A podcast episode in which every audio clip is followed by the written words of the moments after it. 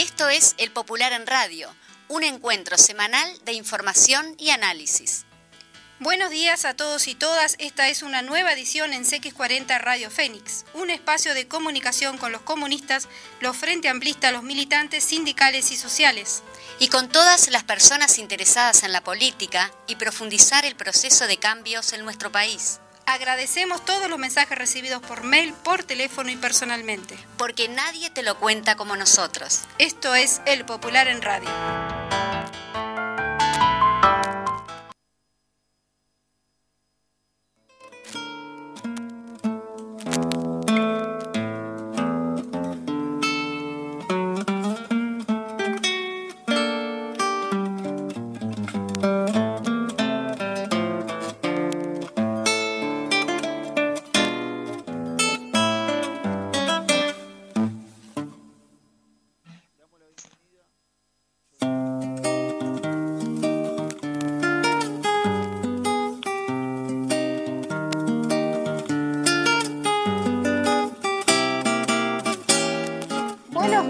Para todos. Aquí estamos desde los estudios de CX40 Radio Fénix. Un día más. María José, ¿estás por ahí? Muy buenos días a todos y todas. Buenos días, Vicky. Siempre ahí aguantando. Aguantando el mostrador. Aguantando. Felicitaciones para ti. No, cuídate mucho que, que te queremos aquí pronto. María José, hoy vamos a arrancar con la, con la editorial del día de, de hoy, del semanario que salió hoy. Y arrancas tú, María José. Bien, ya arrancamos con el editorial. Exacto. El rotundo, el rotundo fracaso del gobierno. La situación de Uruguay con respecto a la pandemia de COVID-19 es de alarma, sanitaria y social. La estrategia del gobierno de la coalición de derecha, con un papel central del presidente Luis Lacalle Pou, de privilegiar la economía dentro de ella a los más oro, apostar a la libertad responsable, reduciendo a la nada el papel del Estado y las obligaciones del gobierno y negarse a escuchar a cualquiera que no comulgue a pie juntillas con el dogma neoliberal en estado más puro. Ha fracasado en toda la línea. Nuestro país es uno de los peores del mundo en porcentaje de fallecimientos, por millón de habitantes y de contagios por 100.000 habitantes. En estos últimos días se llegó al récord de contagios en 24 horas, más de 4.600. El promedio de muertes no baja de 52 diarias. Alcanzamos las 4.000 muertes. Para llegar a las primeras 1.000 fueron necesarios 370 días. Para llegar a las 2.000 fueron necesarios 20 días más. En solo 17 días más llegamos a 3.000 y en 19 días más de 4.000. La aceleración terrible de muertes de uruguayas y uruguayos es la cara más dramática de la crisis y si no se toman medidas será cuestión de pocos días que alcancemos las 5.000 muertes. El nivel de contagio es exponencial. Se ha perdido el nexo epidemiológico de un porcentaje muy importante de casos. La mayoría, la saturación del sector salud es una realidad palpable y no se mide solo en el número de, cámaras, de camas ocupadas, la falta de reposición de instrumental y medicamento necesario para atender a las personas contagiadas, la demora de respuestas en los test, etc. Pero además, en la dimensión social y económica del impacto de la pandemia, la situación también es grave. Tenemos 100.000 pobres más. Cerraron miles de empresas, miles están en el seguro de desempleo, miles comen en las ollas populares, hay un 30% de la población con inseguridad alimentaria moderada o severa, es decir, pasando hambre. En conclusión, Uruguay enfrenta una de la una de situación grave, provocada en parte por el impacto de la pandemia, que es mundial, pero también por la aplicación dogmática, soberbia y alineada de un ajuste neoliberal en medio de la pandemia. Ese ajuste ha incluido una política de rebaja de salarios y jubilaciones, aumento de tarifas públicas, aumento del IVA y, en un sentido más general, incrementar la carga impositiva sobre los sectores populares y bajársela a los ricos. Despreciación del peso con respecto al dólar, un presupuesto de recorte en medio de la crisis, en especial en salud, educación, vivienda y políticas sociales, la aprobación de la ley de urgente consideración que incluye una regla fiscal que ata de manos al Estado en medio de una de las peores crisis económicas de la historia de la humanidad. Esta política ha sido sostenida, aplicada y defendida contra todos los datos de la realidad, contra toda la experiencia internacional y propia de nuestro país en crisis similares, además sin escuchar a nadie. El presidente Luis Lacalle Pou nos dijo a todas y todos durante un récord mundial de cadenas nacionales de radio y televisión pequeño conferencia de prensa que se hacía cargo, pues ahora se tiene que hacer cargo de los resultados, que son los que enumeramos, y no los increíbles análisis de los tanques de pensamiento y los medios de comunicación afines que parecen hablar de ciencia ficción o de una realidad paralela, la que se constituye con dedicación y mucha plata desde los expertos en coaching político que funcionan como tutores de nuestro presidente. Tienen un problema. En esta época, la posverdad, la vieja y querida mentira y manipulación ideológica del poder, con un nombre más distinguido y cool, casi todo se puede arreglar con un relato bien trabajado y una estrategia de medios. Incluso es más fácil, obviamente, cuando se tiene la adhesión de los principales medios y mucho dinero para operar los net centers en las redes. Pero casi todo no es todo.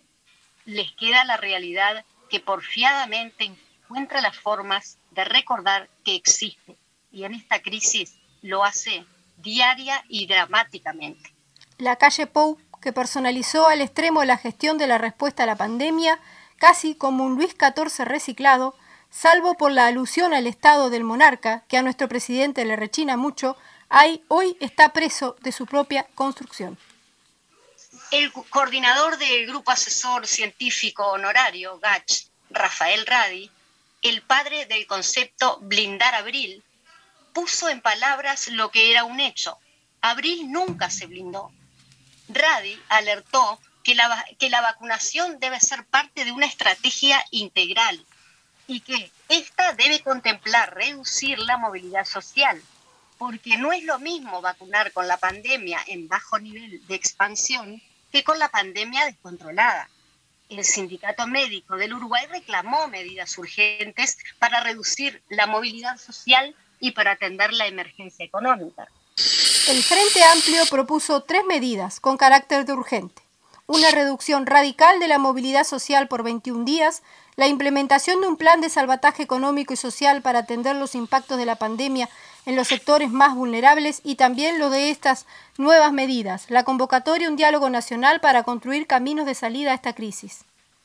Estas propuestas no son nuevas. Como ya recordamos, la Intersocial y el Frente Amplio han realizado múltiples propuestas en fechas tan tempranas como abril y mayo del año pasado el Plan Estratégico Nacional en respuesta al impacto de la pandemia que coordinó Tabaré, que, que, prevía este escenario como posible si no se adoptaban medidas de un paquete de siete proyectos de ley y cinco minutos de comunicación con medidas sanitarias y económicas para evitar que la crisis se agravara y los 12 puntos de la intersocial para atender la emergencia.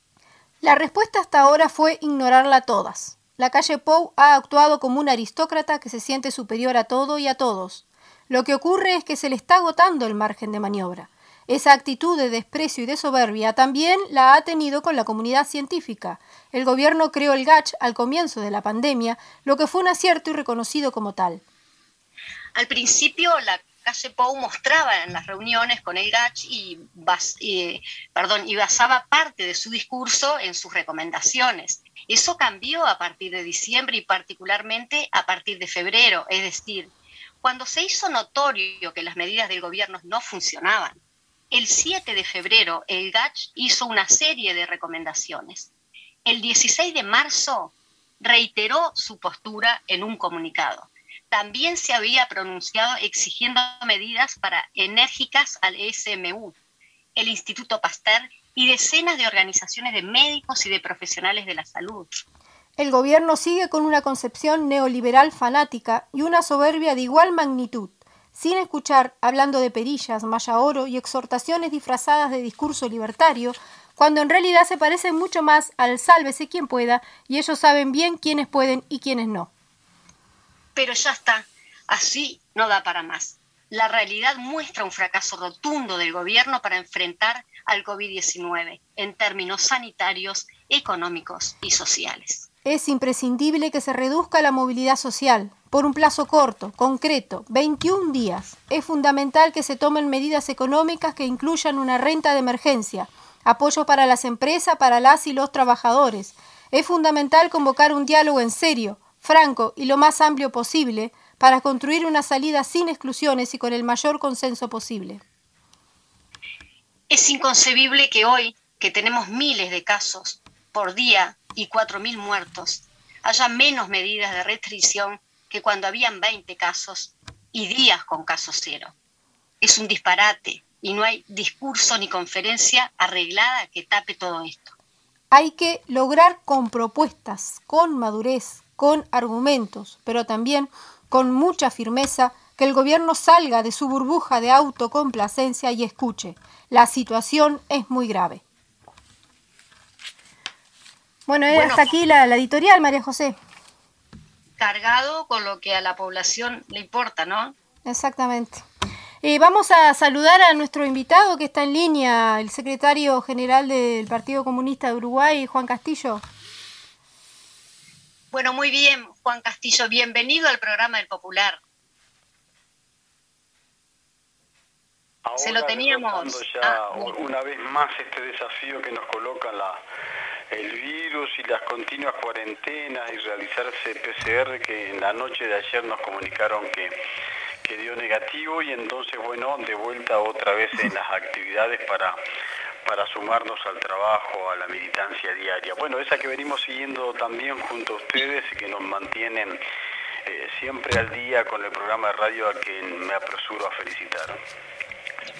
Muchas gracias, Juan. Eh, estamos aquí vamos, con María José. Queríamos hacer un punteo muy cortito de la situación, María José.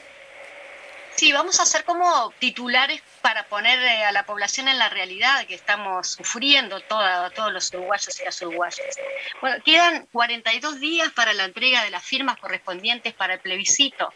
Ya está siendo aplicado alguno de los artículos, como por, eh, por ejemplo el tema de seguridad y educación, por mencionar algunos. Hoy justamente el senador Oscar Andrade, en un mensaje dirigido a la población, convoca a la gente a firmar. También recolecta, eh, eh, perdón, recordar que hay un ataque sistemático al movimiento sindical a través de los medios de comunicación. En cuanto a la pobreza, vergüenza nacional, 100.000 nuevos pobres, entre ellos un gran porcentaje de niños. El único país que en pandemia no se ocupa y se preocupa realmente por invertir en los más vulnerables. Bueno, ni que hablar es Turla, que eh, respeta la libertad responsable, luego no respeta, luego pide perdón y bueno, este, ahí estamos con esta gravedad. Eh, ya se aplica recortes en la educación, como ya sabemos, tenemos dos docentes detenidos, eh, perdón, este, detenidas, dos maestras, despidos infundados, obviamente, y este recorte afecta no solo a la reducción de docentes, que lo que implica directamente en la sobrepoblación este, o abandono de los estudiantes en cuanto a la pandemia, más de 4.000 muertos y un gobierno que no se responsabiliza ante estas situaciones, más omiso a las recomendaciones de los especialistas de Gacho, por decir algo, ¿no? Exactamente. Juan, digo, ¿cuál es eh, tu evaluación en estos minutos de programa que nos queda? Bueno, Mira, la, primera cosa es que comparto íntegramente las afirmaciones que realizan. Yo creo que, además lo dice con mucha precisión, lo, lo dice una vez más con absoluta claridad el diario El Popular, el semanario El Popular, que aparece los viernes y que ustedes daban lectura al inicio de los contenidos del editorial editorial que nos ilustra claramente de dónde están los ejes de preocupación, que denuncia claramente cuál es el contexto y la coyuntura que vive nuestro país y por lo tanto coloca allí las demandas, coloca los desafíos, coloca la línea de trabajo en donde estamos militando nosotros tratando de revertir lo más negativo de este gobierno. Lo que no hay que dejar lugar a dudas, lo que hay que ratificar una vez más es a los que decían en campaña electoral que yo me hago cargo, los que decían en campaña electoral que estaban preparados y que se iban a hacer cargo de esta situación, es que han fracasado rotundamente, especial y particularmente el presidente de la República, quien se arroga normalmente el derecho de todos los triunfos, todas las conquistas y que aparece siempre zafando, eh, eludiendo las preguntas que a veces hacen los periodistas, bueno, con este panorama que se está brindando, con esta situación trágica desde el punto de vista de la pandemia y las consecuencias sociales, porque las dos van atadas de la mano. Ahí lo dice muy bien el editorial que no se le puede achacar ni responsabilizar al gobierno por los efectos del COVID-19, por la situación que se está padeciendo en materia de salud, porque es un problema a escala mundial pero sí en cuanto a las medidas, las medidas que no tomó el gobierno, o por el contrario, las que tomó en forma negativa, protegiendo a un sector muy minoritario de la sociedad, protegiendo la economía, porque ellos solamente miran con el lado de los números económicos y no del número de vidas, el número de personas o la situación social que vive la inmensa mayoría de los compatriotas. Este es el problema central hoy día en cómo un gobierno eh, trata de omitir, de no mirar, de no palpar las demandas de la sociedad, de los sectores más humildes, de los sectores más carenciados, y sigue no solo en el discurso, porque el discurso sería una cuestión, el problema es en la práctica, protegiendo a una casta muy minoritaria de nuestra sociedad, los sectores más ricos, los sectores más poderosos de la economía, en lo que denominó en algún momento los maya de oro.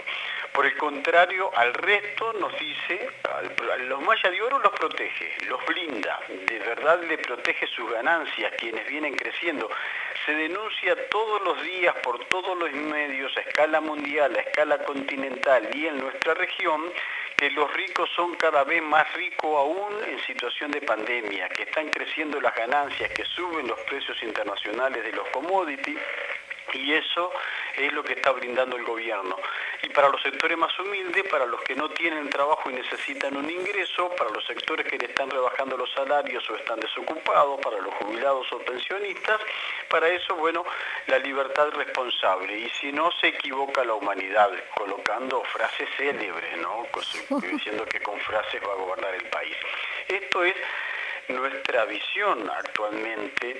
Eh, insisto que compartiendo los titulares que a grandes rasgos se iban colocando eh, en, esta, eh, en esta introducción que hacía María José, de cuál es la situación del Uruguay hoy. Pero ella, porque mencionó solamente algunos, nosotros que estamos también trabajando en una comisión interna sobre los aspectos que impulsa el gobierno de una reforma a la seguridad social, es tremendo cuando nosotros empecemos a aparecer públicamente, a denunciar, a informar a la población de lo que se está debatiendo y discutiendo y de los propósitos del gobierno, que habla de una reforma a la seguridad social, pero lo único que pretende hacer es tocar la parte del Banco de Previsión Social, pretendiendo aumentar la edad de trabajo para el retiro y seguramente reduciendo las tasas de reemplazo, o sea, reduciendo el monto de lo que se va a cobrar una vez jubilado la remisión en esta semana que está terminando del proyecto de ley de medios de comunicación, más regresivo todavía que lo que nosotros estábamos pensando,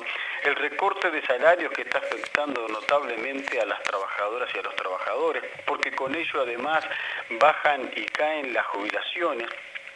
El, hecho demostrativo que para 15.000 puestos de trabajo precarios en condiciones eh, realmente que no son de trabajo digno y salario decoroso como estamos remandando la clase obrera, sin embargo se apuntan más de 200.000 en todo el país marcando la necesidad de que tiene nuestro pueblo de un puesto de trabajo en condiciones dignas. La rebaja del presupuesto nacional, el recorte de las políticas sociales, la entrega de la soberanía del país hipotecando al puerto, a la terminal contenedores del puerto, entregándole la empresa Cato Nati sin discusión parlamentaria, sin discusión política y además en clandestinidad por 50 años más la explotación de la terminal de contenedores, habla a las claras de un gobierno que está rotundamente fracasando en lo que lleva poco más del año de gestión de gobierno. Exacto, Juan, eh, eh, haciendo referencia a lo que decías y volviendo al tema de, las notas que salieron en el semanario, exactamente para profundizar estos puntos. Hay una sobre economía que habla también de los efectos económicos y sociales de la baja del desempleo y la inflación. No es motivo de celebración, dice si la inflación baja, pero los uruguayos viven peor. Eso está en la página número 2. Tenemos otra que está muy buena sobre una reflexión de Fernández Galeano, que habla exactamente de los efectos de la pandemia, de cómo el gobierno está fracasando y de cómo el Frente Amplio ha planteado todos estos temas. Y también tenemos aquí lo que decías recién sobre el puerto. El puerto en la mira por 60 años, la concesión de la terminal de contenedores del puerto de Montevideo. A mal puerto, el, contenido proceso de privatización, el continuo proceso de privatización de los servicios portuarios que está sucediendo hace años, pero que se ha incentivado con este gobierno de la calle Pau. Sí, compartimos plenamente, plenamente. Yo, no sé por qué será que comparto íntegramente todo lo que dice el semanario. De verdad que uno espera eh, a veces, y lo digo con certeza, ustedes no lo han dicho ahora, pero eh, Majo que también está atravesando una situación de cuarentena, eh, Victoria que recién está saliendo también del mismo proceso, sea que el mal de nuestros días, que son los efectos sanitarios y los problemas de la salud que se está acarreando, hace que eh, de una vez por todas nosotros tengamos que solayar, defender y salir a marcar muy firme las posiciones que estaban marcando las sociedades académicas y científicas o el GACH directamente.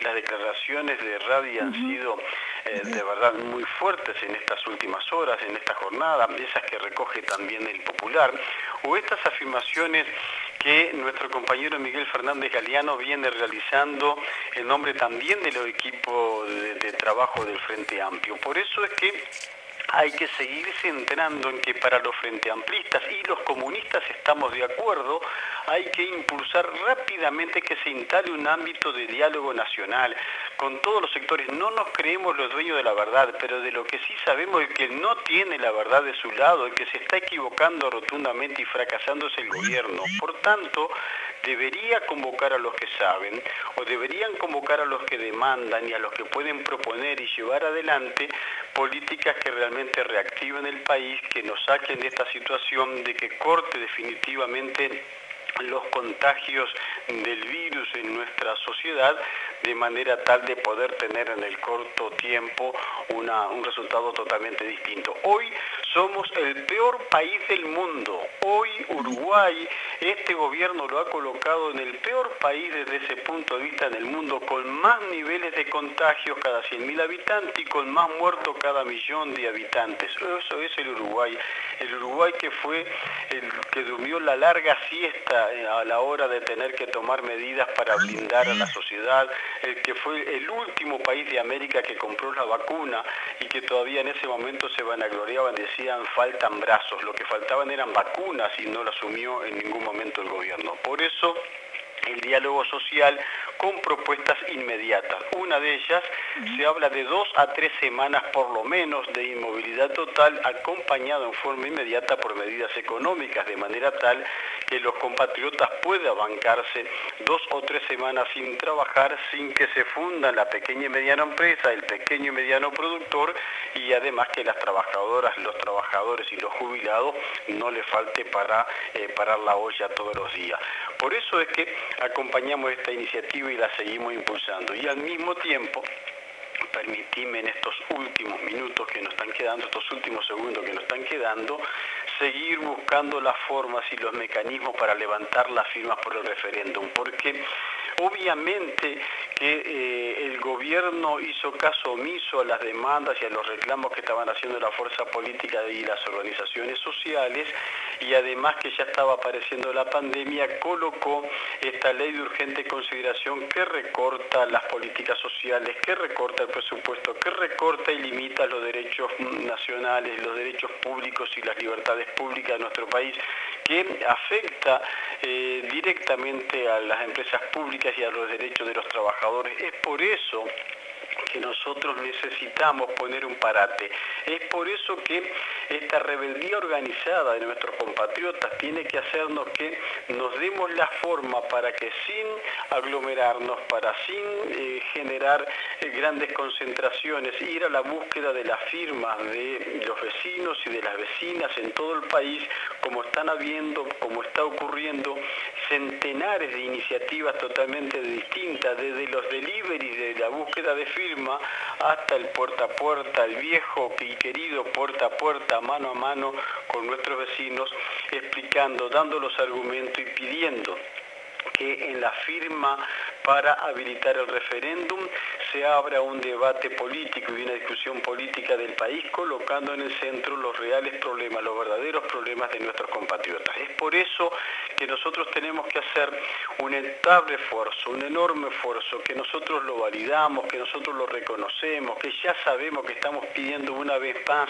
a nuestras compañeras y compañeros militantes, pero un último esfuerzo para que en estas seis semanas, un poquitito menos de seis semanas que nos separan de la fecha límite, bueno, nosotros podamos otra vez colocar la habilitación al mecanismo de referéndum llegando a las más de 700.000 firmas que estamos necesitando. Entonces, por eso es que eh, nosotros hacemos acuerdo con todo lo que afirmaban ustedes, con todo lo que daban lectura del popular en radio, con lo que dice el editorial, pero además con un compromiso militante por encima de todas las cosas. Hay que cuidarnos la salud, cuidarse la integridad física de cada uno de nosotros, pero sin bajar la guardia y dar pelea también por nuestros derechos.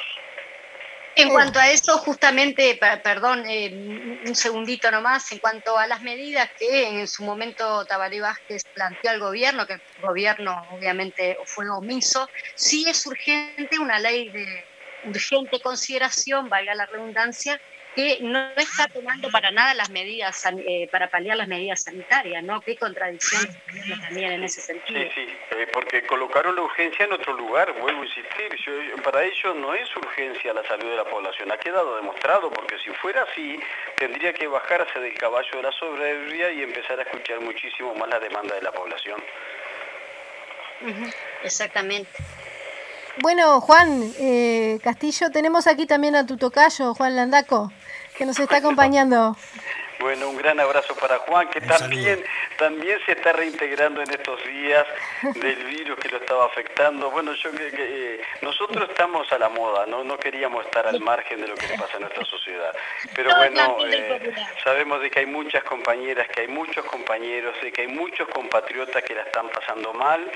Eh, algunos fue más leve, apenas teníamos algunos síntomas, muy breves síntomas, pero hay compatriotas, hay compañeros que, están pasando mal, o hay familiares de nosotros mismos eh, que nos ha golpeado bastante fuerte en estos días, entonces bueno, hay que tomarlo, hay que respetar la enfermedad, hay que tomar las medidas que nos aconsejan los científicos, los médicos, las sociedades, el Sindicato Médico de Uruguay, este, no hay que regalarnos de ese punto de vista. Yo insisto de que lo más importante en cada una de las peleas es tener con quién pelear y para eso están las compañeras y los compañeros que hay que protegerlos, ayudarlos, cuidarlos. Muchísimas gracias Juan Castillo, secretario general del PSU. Nos estaremos hablando en, otros, en otras instancias. Con muchísimo gusto, un gran abrazo. Bueno, un gran, gran placer para haber tenido también a nuestro secretario y senador, ¿no, Vicky? Exactamente. bueno, y a Juan Landaco, que está por allí también, saludo entonces. Bueno, estamos entonces cerrando el día de hoy. Nos, nos vemos el miércoles a las 12. Perfecto.